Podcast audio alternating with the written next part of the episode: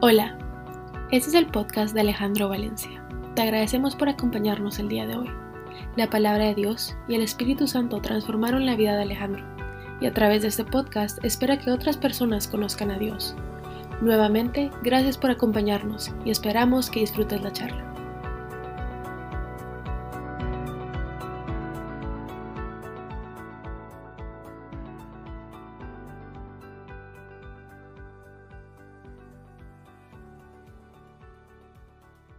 Nuevamente para mí es un gusto estar hoy compartiendo lo que vivo y lo que Dios hace en mi vida.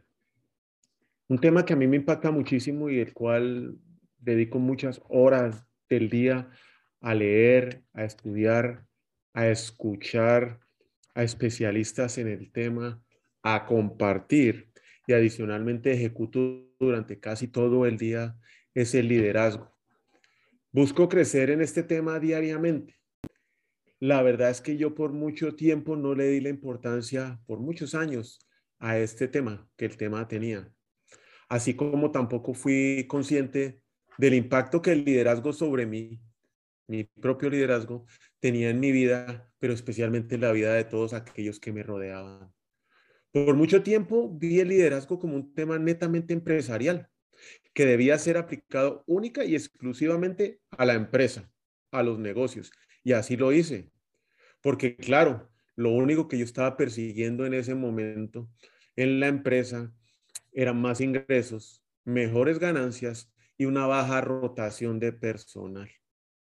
Y con la aplicación de diferentes principios de liderazgo empecé a obtener esos resultados. Fue algo que se fue desarrollando en mí empíricamente hace muchísimos años, prueba y error, prueba y error. Y claro, en esa manada de errores que cometí, porque fueron bastantes, cualquier cantidad de personas que trabajaron conmigo salieron lastimadas.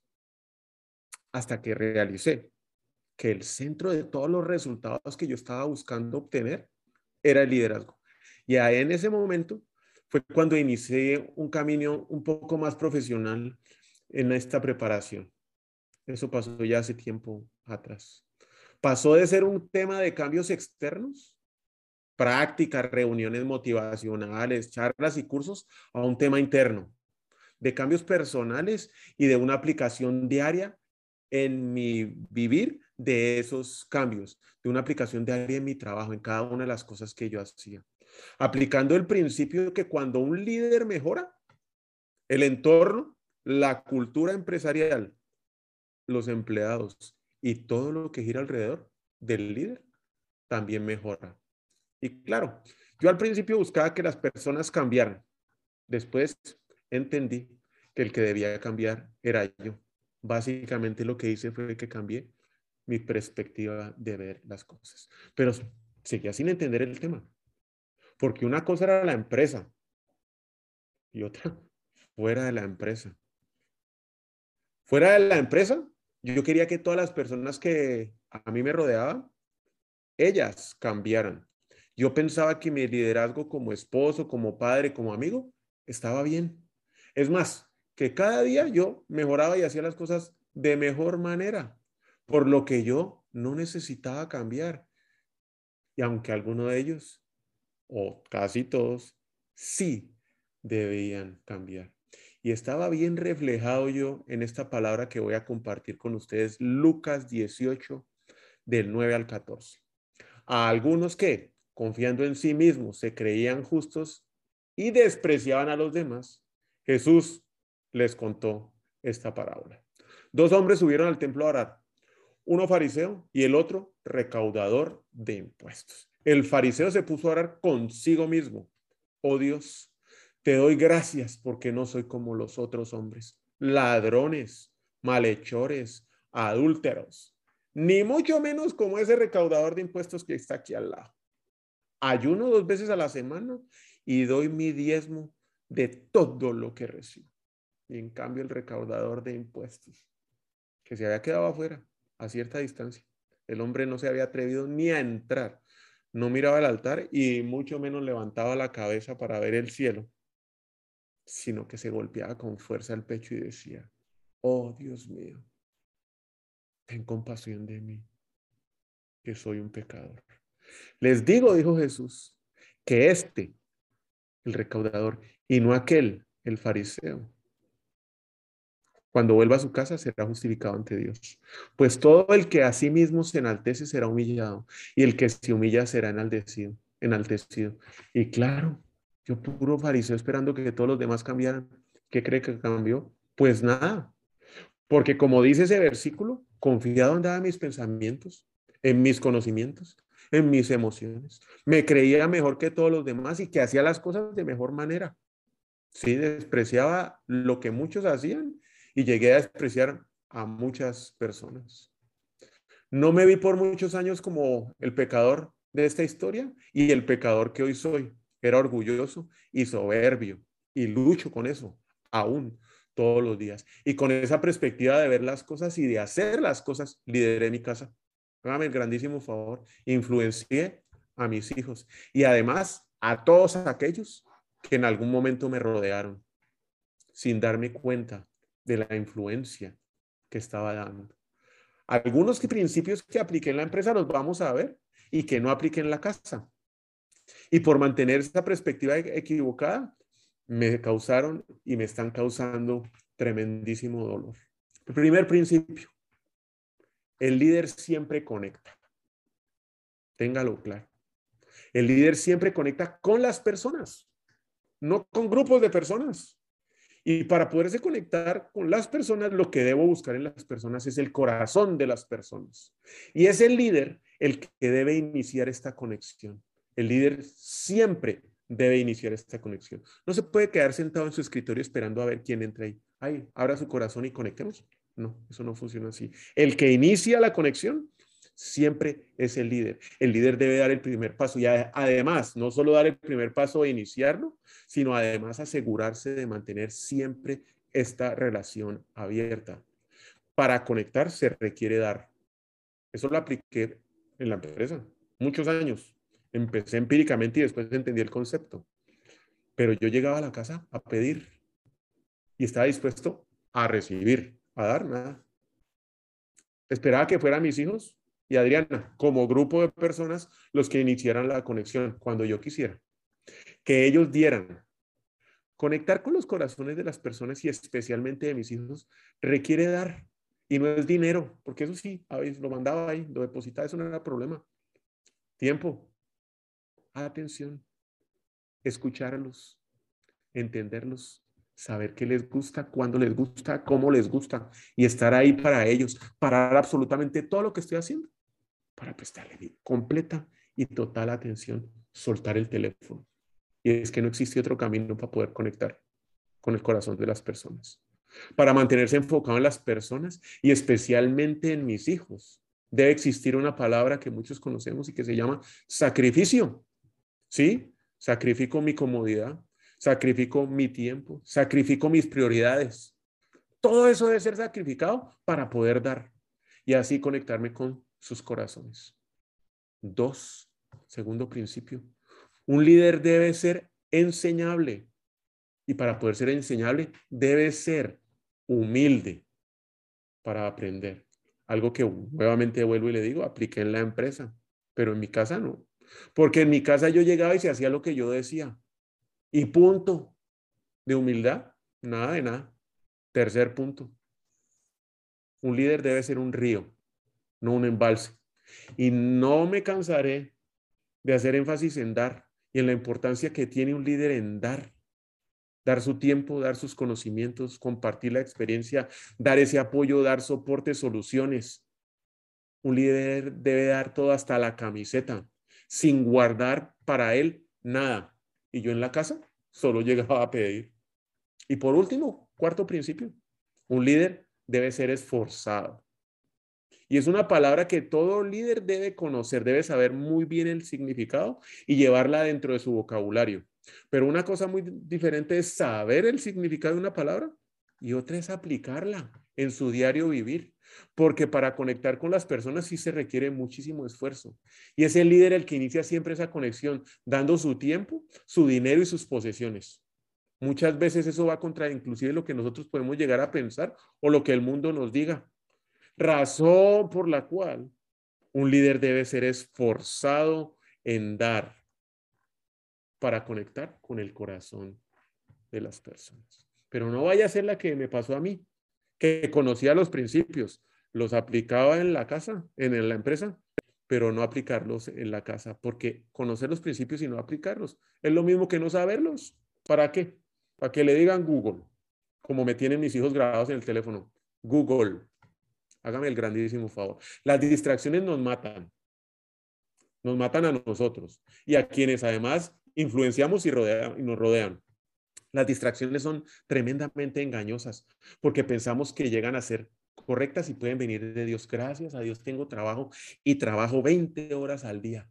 Gracias a Dios por el trabajo. ¿Y la familia? ¿Dónde la dejó? ¿El descanso? ¿Dónde lo dejó?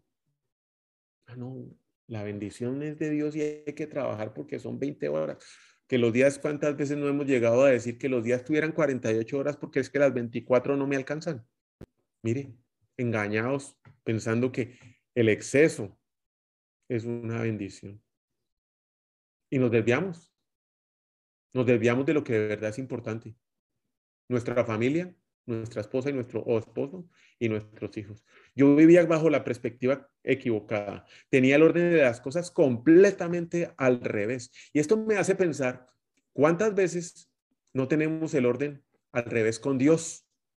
Podemos llegar a estar mucho más preocupados por conocer las bendiciones de Dios para nuestra vida que conocer a Dios. Hágame el grandísimo favor. ¿Qué será lo que me va a dar? ¿Cuándo me va a dar a la casita? ¿Cuándo me va a dar el trabajito? Ay, ¿usted ya se preocupó por ir a conocerlo? No. Y entonces, otra distracción completamente equivocada. Nuestras perspectivas equivocadas, póngale ojo, nos limitan, nos ahogan y nos terminan matando, pensando que estamos haciendo las cosas bien. Y es que difícilmente alguien puede cambiar las circunstancias de lo que vive. Claro, el mundo hoy dice otra cosa, ¿no? Haga lo que usted puede cambiar lo que sea, pero hágame usted el grandísimo favor y vaya y cambie un diagnóstico médico, una quiebra económica, un despido laboral, o vaya y traiga a ese hijo que se largó de la casa y se metió en drogas, o se largó para otro país sin despedirse. Váyalo porque esas circunstancias salen de nuestro completo y total control. Mientras tengamos las perspectivas equivocadas, como a mí me pasó, podemos seguir pensando, ah, no tenga pena, yo puedo. Yo puedo arreglar esto. Yo lo arreglaré como sea. Total, voy a, siempre encuentro el camino y lo voy a encontrar. ¿Y sabe hasta cuándo va a pensar esto? Hasta que se dé cuenta que ya no puede hacer absolutamente nada. Las circunstancias que vamos a enfrentar y aún no conocemos, no las podemos cambiar. Lo único que usted y yo sí podemos cambiar son nuestras perspectivas sobre las circunstancias. ¿Y qué mejor ejemplo que este? Un optimista ve una dona recién salida del horno, hmm, humeando, con glacé, deliciosa. ¿Y usted sabe qué ve el pesimista? El hoyo en el centro de la dona no ve nada y se queda con hambre, porque ni se la va a poder comer, no la ve. Para que las cosas cambien, nuestras perspectivas deben cambiar. Y qué mejor que la palabra de Dios en Isaías 55, 8 al 12, que dice, porque mis pensamientos no son los de ustedes, ni mis caminos son los, ni mis caminos, perdón, ni sus caminos son mis caminos, afirma el Señor. Mis caminos y mis pensamientos son más altos que los de ustedes, más altos que los cielos sobre la tierra. Así también es la palabra que sale de mi boca. Nunca volverá vacía, sino que hará lo que yo deseo y cumplirá mis propósitos. Usted podrá tener las perspectivas que usted crea que quiere tener y podrá querer controlar lo que usted quiera que quiere controlar, pero solo se hará el deseo y el propósito de Dios. Y cuando ese deseo y ese propósito de Dios se haga, ustedes saldrán con alegría y serán ungidos en paz. A su paso las montañas y las colinas prorrumpirán en gritos de júbilo y aplaudirán todos los árboles del bosque. Eso pasa cuando vemos nuestra vida bajo la perspectiva de Dios. Pedirle a Dios su perspectiva para nuestra vida y ver nuestra vida de la manera que Dios la ve, nos va a poder manejar o lidiar con las circunstancias que nos tengamos que enfrentar. Solo Dios cambia nuestra perspectiva equivocada a su perspectiva correcta. Bueno, y usted me preguntará, Alejandro, ¿y qué? ¿Cómo hacemos para cambiar estas perspectivas? Pues aplicando esos mismos principios, esos mismos cuatro principios que le mencioné al principio, nos conectamos de corazón a corazón con Dios, con una actitud humilde y enseñable, permitiendo que el Espíritu Santo nos transforme, donde como un río compartimos todo lo que nos da Dios, amor, misericordia, paz, paciencia, y con un esfuerzo constante. Escúchenme bien, esfuerzo y constante por conocer la perspectiva de Dios y no perder nunca su presencia en nuestras vidas. Y qué mejor ejemplo que el del rey Asa.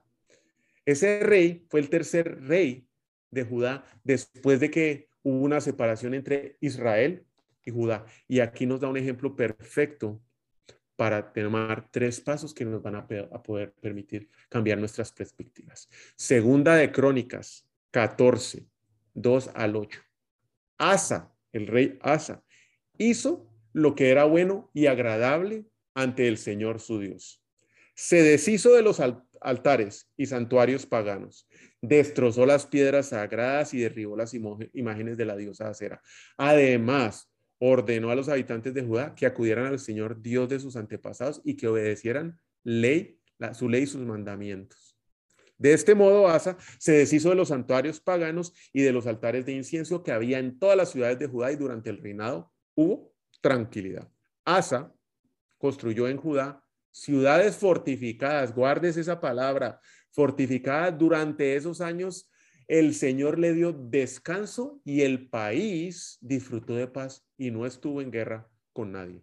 Asa les dijo a los de Judá, escuche la siguiente palabra, reconstruyamos esas ciudades. Levantemos a su alrededor murallas con torres, puertas y cerrojos. El país todavía es nuestro porque hemos buscado al Señor nuestro Dios. Como lo hemos buscado, Él nos ha concedido estar en paz con nuestros vecinos y así tuvieron mucho éxito en la reconstrucción de las ciudades. Asa contaba con un ejército de 300 mil soldados de Judá, los cuales portaban lanzas, escudos grandes y de 280 mil benjaminitas, los cuales portaban arcos y escudos pequeños. Todos ellos eran guerreros valientes. Mire pues, el trato que Dios con el pueblo de Israel tenía nos da una referencia muy precisa de lo que nosotros podemos vivir en nuestra vida hoy. El pueblo de Israel como nosotros hoy, con dureza de corazón, persiguiendo nuestros intereses, con nuestras perspectivas equivocadas, como los fariseos creyéndonos mejores que los demás, viviendo lejos y apartados de Dios. Dios, por el otro lado, representa lo que hizo con su pueblo de Israel, lo que hace con nosotros hoy. La paciencia, la misericordia, el amor, y las perspectivas correctas para nuestras vidas las dispone solamente cuando nosotros nos rendimos a Él. El rey Asa procuró hacer lo correcto delante de Dios, por lo que alcanzó una victoria total sobre sus enemigos y prosperidad, y realizó tres acciones que lo invito a que tome nota para que las perspectivas que hoy tiene usted puedan ser transformadas y tomemos las perspectivas que Dios nos puede dar sobre nuestra vida. Y esas son las acciones que lo motivo de verdad a seguirlas. La primera se llama purificación. Y volvemos a leer, se deshizo de los altares y santuarios paganos, destrozó las piedras sagradas y derribó las imágenes de la diosa Acera. Además, ordenó a los habitantes que acudieran al Señor, Dios de sus antepasados, y que obedecieran la ley y, de, y sus mandamientos. Se deshizo de santuarios, de altares, de incienso en todas las ciudades. Y durante su reinado hubo tranquilidad. El hombre lo que hizo fue que arrancó de raíz todo lo que a Dios no le gustaba. Cambió la manera de ver las cosas y las empezó a ver de la manera que Dios le gusta verlas. Y ese es el primer paso para que nosotros podamos cambiar nuestra perspectiva, para empezar una vida apartada para Dios y consagrada a Él. Arrancar de nuestra vida todo pecado, no consentir ninguno. Pequeñito, no, no, no. Un pecadito blanco, no, tampoco. Por el contrario, renunciar totalmente a esa forma de vivir. Asa destruyó imágenes y lugares de adoración para que el pueblo no los tuviera a su alcance. Él realizó una limpieza, echó fuera del pecado y restauró la relación con Dios. ¿Sabe mejor dicho qué hizo? Nació de nuevo. Volvió a nacer de nuevo. Y no es un cambio exterior, no es una redecoración, no es en nuestras fuerzas, no es algo físico, no es una cirugía plástica, no es Botox, no son rituales. Es un cambio interno, es un cambio espiritual. Son esas heridas que usted y yo llevamos dentro, que no queremos mostrar, que no las queremos ni recordar, que ya las hemos olvidado y que tampoco las queremos enfrentar. Es trabajar donde nadie lo ve. Es una transformación, es un cambio de dirección, es ver las cosas desde la perspectiva de Dios y no la nuestra. Es dar un espacio en nuestro corazón, ponga atención, es dejar entrar a Jesús en nuestra vida y que sea Jesús el que nos transforme. Eso es nacer de nuevo. No son las tradiciones religiosas. No es un, es un encuentro, mire, pues no son las tradiciones religiosas, es un encuentro personal, real con Jesucristo. ¿Y sabe qué pasa? Eso es un renacimiento sobrenatural, que solo Dios lo puede hacer, nadie más. Y esto sucede cuando nos rendimos en arrepentimiento a Él. Es dar y entregar nuestro corazón a Dios. Principio de liderazgo número uno. Conectar. Conectar nuestro corazón con el corazón de Dios. Entregar nuestro corazón. Darlo por completo. Como esté, sucio, manchado, acabado, desbaratado. Pero aquí está. Aquí te lo entrego, Señor Dios mío. Conectémonos con humildad y con un esfuerzo diario. Ponemos toda nuestra fe en Jesús. Mi, mi perspectiva antes de nacer de nuevo era, se acuerda que Carolina por ahí anda ahí, yo sé qué es lo que se debe hacer. Además, todo lo que yo hago, lo hago bien. Es más, todo lo que yo hago me acerca a Dios. Lo logro con mi esfuerzo, nadie me puede ayudar. Lo hago con mi constancia, con mi disciplina, con mis capacidades, con mi conocimiento más lectura de la Biblia, más prédicas y sé que lo lograré. Yo lo puedo hacer. ¿Sabe cuál es mi perspectiva hoy? Después de nacer de nuevo. Lo que hoy soy y lo que yo hago hoy es producto de lo que Jesucristo está haciendo en mí y lo que, y lo que hizo por mí. Es una transformación diaria en mi vida por medio del Espíritu Santo que habita en mí. O sea, yo hago lo que el Espíritu Santo hace dentro de mí. Nacer de nuevo es un nacimiento irreemplazable. Solo lo puede hacer Dios en nuestras vidas. Nada de lo que nosotros hagamos o logremos lo puede reemplazar. No podrá ser un genio de liderazgo, podrá aplicarla a la maravilla, pero si usted no tiene una transformación interior dentro de usted, imposible de sustituir ese renacimiento. Es irreempasable. Solo lo puede hacer Jesús. Y eso solo lo puede hacer Jesús cuando usted y yo deseamos conectarnos con Él y para podernos conectar tenemos que abrir nuestro corazón. Además es un renacimiento personal. Mi corazón con el corazón de Dios. No puedo mandar el corazón de Luis o el de Guadalupe, güey, vos hacerme la vuelta con Dios para que Él se conecte conmigo. Por favor, anda vos. No, no lo podemos hacer así. Nadie lo puede hacer por mí. Con nuestra fe puesta en Dios, arrepentimiento y humildad, le pedimos que nos transforme, que cambie nuestra perspectiva por la de Él. Ya está trabajando dentro de nosotros. Dios ve la sinceridad en nuestro corazón y el suyo. Dios entra en nuestro corazón y nos transforma. ¿Y sabe qué va a pasar? Nunca, nunca más vamos a volver a ser iguales. Usted y yo vamos a recordar, como yo lo hago, la fecha, la hora, el día, como por medio de quién, que ahí anda la Carolina, el año 2004. ¿Y qué me estaba pasando? Cuáles eran las circunstancias que me llevó a recibirlo, qué fueron las circunstancias que me llevó de rodillas a decir, yo no puedo más, Señor Cristo, Jesucristo, te recibo como mi Rey y Salvador. Nunca se le va a olvidar. Lo segundo que hizo Asa, edificación. Y volvemos a segunda de Crónicas 14, 7. Dijo pues a Judá, Asa, edifiquemos estas ciudades y cerquémoslas con murallas y torres puertas y barras, la tierra aún es nuestra, porque hemos buscado al Señor nuestro Dios, lo hemos buscado, y Él nos está dando la tranquilidad por todas partes. Edificaron pues y prosperaron. Asa, luego de que limpió todo lo que no le agradaba a Dios, se entregó de rodillas, nació de nuevo, reconstruyó lo que a usted y a mí nos toca. Y es un proceso que todo que nace de nuevo, tenemos que pasar. Muchos piensan, uy, ya nací de nuevo. Me pasó. Ya no tengo que hacer nada más. No, papaito. Ahí empieza el kilometraje. ¿Y sabe hasta cuándo se termina? Hasta que lleguemos a enfrentar a Jesucristo. A todos nos va a pasar. Y nos va a pasar por el resto de nuestra vida mientras estemos en esta tierra. Levantó muros, construyó torres, reforzó puertas. Y es así como pudo mantener resguardado el enemigo. Cuénteme, Pregúntese, ¿qué estoy haciendo hoy para que yo no caiga presa fácil del enemigo? ¿O sigue con los mismos amigos, pensando lo mismo, alimentando su interior con lo mismo que antes le hacía daño? Es que una vez que nacemos de nuevo, debemos edificar una vida para que el enemigo no tenga la más mínima oportunidad de contaminarnos desarrollar hábitos nuevos que nos acerquen a Dios y que a la vez estén levantando muros y que las torres sean cada vez mucho más fuertes y unas puertas irrompibles. Horarios y citas con Dios en nuestra agenda diaria, donde Él es el primero y el más importante. Lectura y estudio de la palabra de Dios, adoración y alabanza, ayuno, congregarnos y crecer con amigos que busquen a Dios. Son algunos de los hábitos que yo hago y que le invito a que los sigan hágalo como le mejor le parezca, pero hágalos. Son hábitos para desarrollar.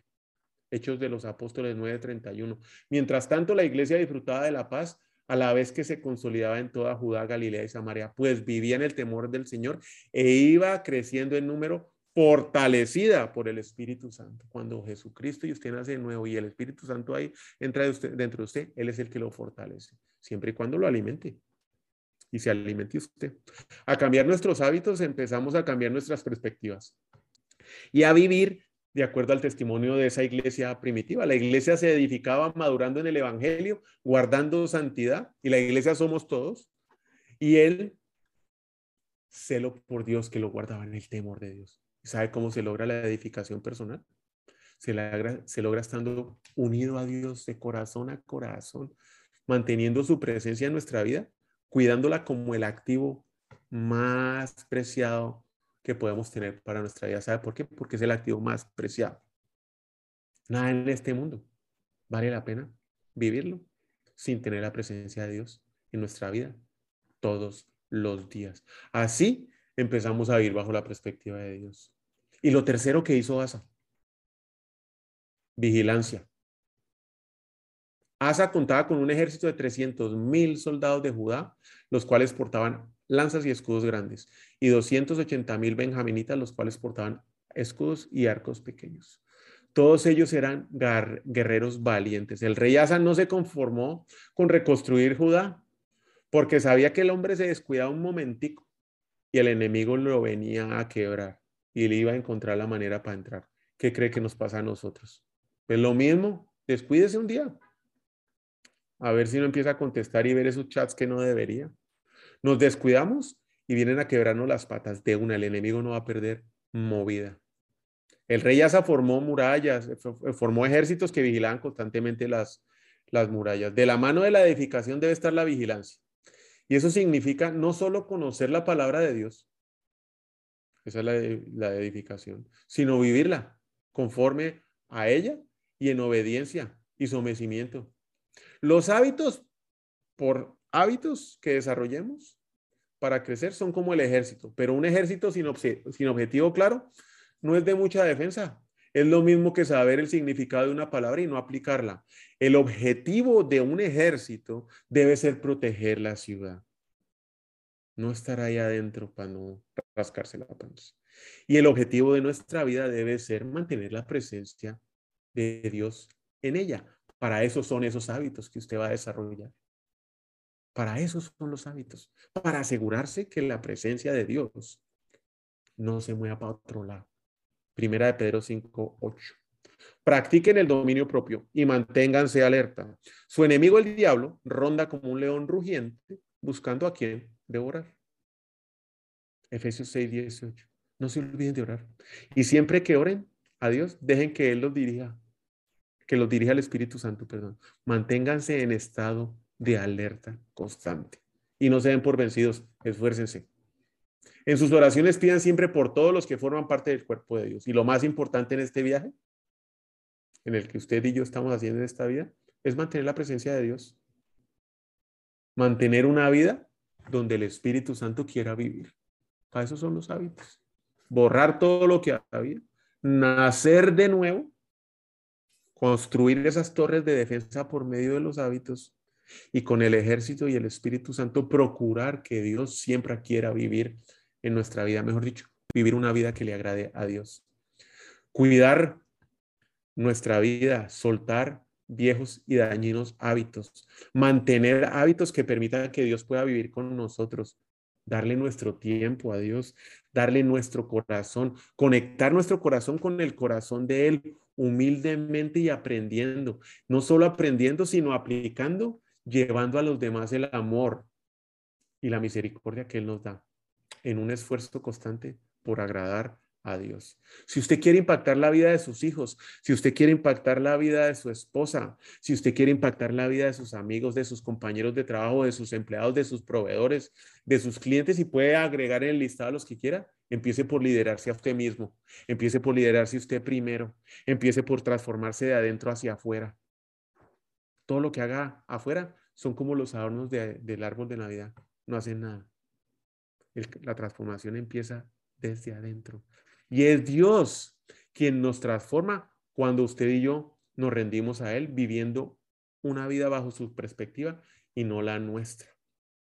Para terminar, le voy a leer lo que es ser un líder primero de Timoteo 3.1. Y vamos a cambiar la palabra obispo por la palabra líder, por la palabra papá, por la palabra supervisor. Palabra fiel es esta. Si alguien aspira al cargo de líder, de supervisor, de papá, buena obra desea hacer. Un líder, un supervisor, un papá, debe ser pues irreprochable, marido de una sola mujer, sobrio, prudente, de conducta decorosa, hospitalario y apto para enseñar, no dado a la bebida, no pendenciero, sino amable, no contencioso, no avaricioso, que gobierne bien su casa, teniendo a sus hijos sujetos con toda dignidad. Oiga eso, dignidad no con miedo, no con temor, con dignidad. Pues si un hombre no sabe cómo gobernar su propia casa, ¿cómo podrá cuidar la iglesia de Dios? ¿Cómo podrá cuidar su familia? ¿Cómo podrá cuidar su negocio o la empresa que le han encomendado. No debe ser un recién convertido, no sea que se envanezca y caiga en la condenación en la que cayó el diablo. Y es ahí donde las distracciones nos revientan, donde nuestras perspectivas nos matan, nuestras viejas perspectivas. Debe gozar también de una buena reputación entre los que están afuera de la iglesia, mejor dicho, todo el mundo que lo conozca debe hablar bien de nosotros para que no caigan en descrédito y en el lazo con el diablo. Mi pregunta es, ¿usted ya nació de nuevo? ¿O piensa que es solo una vez? Porque si nos debemos esforzar, le garantizo que debemos estar buscando la manera de agradar a Dios. Si usted se ha alejado de Dios cuando antes tenía una relación con Él, lo invito a que hoy lo haga, a que nazca de nuevo o que se acerque nuevamente a Dios y que permita que Jesús entre en su corazón y cambie sus perspectivas. Y vamos a orar. Gracias por su tiempo. Señor Jesús, te infinitas gracias por hoy, por el tiempo que nos permites compartir. Gracias, Señor, por tu enseñanza. Gracias, Señor, porque enviaste a Jesús, tu Hijo, a salvarnos, Señor. Hoy abrimos nuestros corazones, hoy abro mi corazón, Señor, te recibo como mi rey, te recibo como mi salvador. Invito al Espíritu Santo para que tome el control de mi vida. Tú, Señor Jesús, siéntate en el trono, toma el control. Anota mi nombre en el libro de la vida, Señor. Y ayúdame a cambiar las perspectivas de cómo veo las cosas, para que pueda ver tu perspectiva de cómo ves mi vida. Ayúdame a ser un líder que como Timoteo lo dijo, sea una persona responsable, respetable y que tenga un trato digno hacia mis hijos, hacia mi esposa, hacia todas las personas que me rodean y que sea un líder que todos quieran seguir. Por la influencia positiva y porque soy un río que lo que recibo de ti, Señor, lo doy, lo entrego todo, no me guardo nada. En el nombre de Cristo Jesús. Amén. Les deseo una excelente noche. Nuevamente, mil gracias. Este va a quedar ahí en el podcast para los que lo quieran compartir. Y Dios los bendiga. Feliz fin de semana. Gracias a todos. Un fuerte abrazo.